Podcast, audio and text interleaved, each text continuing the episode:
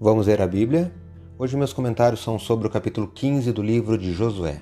Sou o professor Décio Henrique Franco e este podcast segue o projeto Reavivados por Sua Palavra, da leitura diária de um capítulo da Bíblia. Este capítulo apresenta a distribuição da herança de Judá e destaca a parte dada a Caleb, que recebeu a terra de Hebron e expulsou os gigantes que lá habitavam. Destaca os versículos 13 e 14 do capítulo 15 de Josué, que leio na Bíblia na versão Nova Almeida atualizada. Acompanhe minha leitura. Josué deu a Caleb, filho de Jefoné, uma parte no meio dos filhos de Judá, segundo o Senhor lhe havia ordenado a saber, Kiriat Arba, isto é, Hebron. Este Arba era o pai de Anak.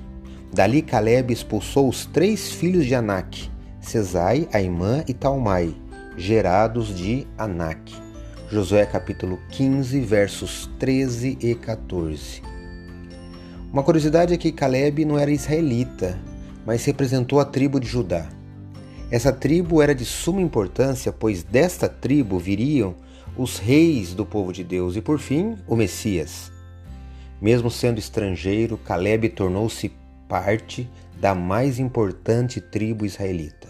Assim como Raabe, estrangeira que fez parte inclusive da genealogia do Messias.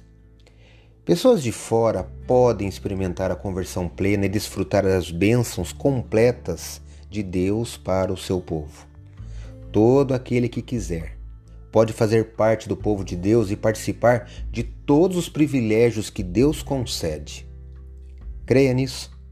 Leia hoje Josué, capítulo 15.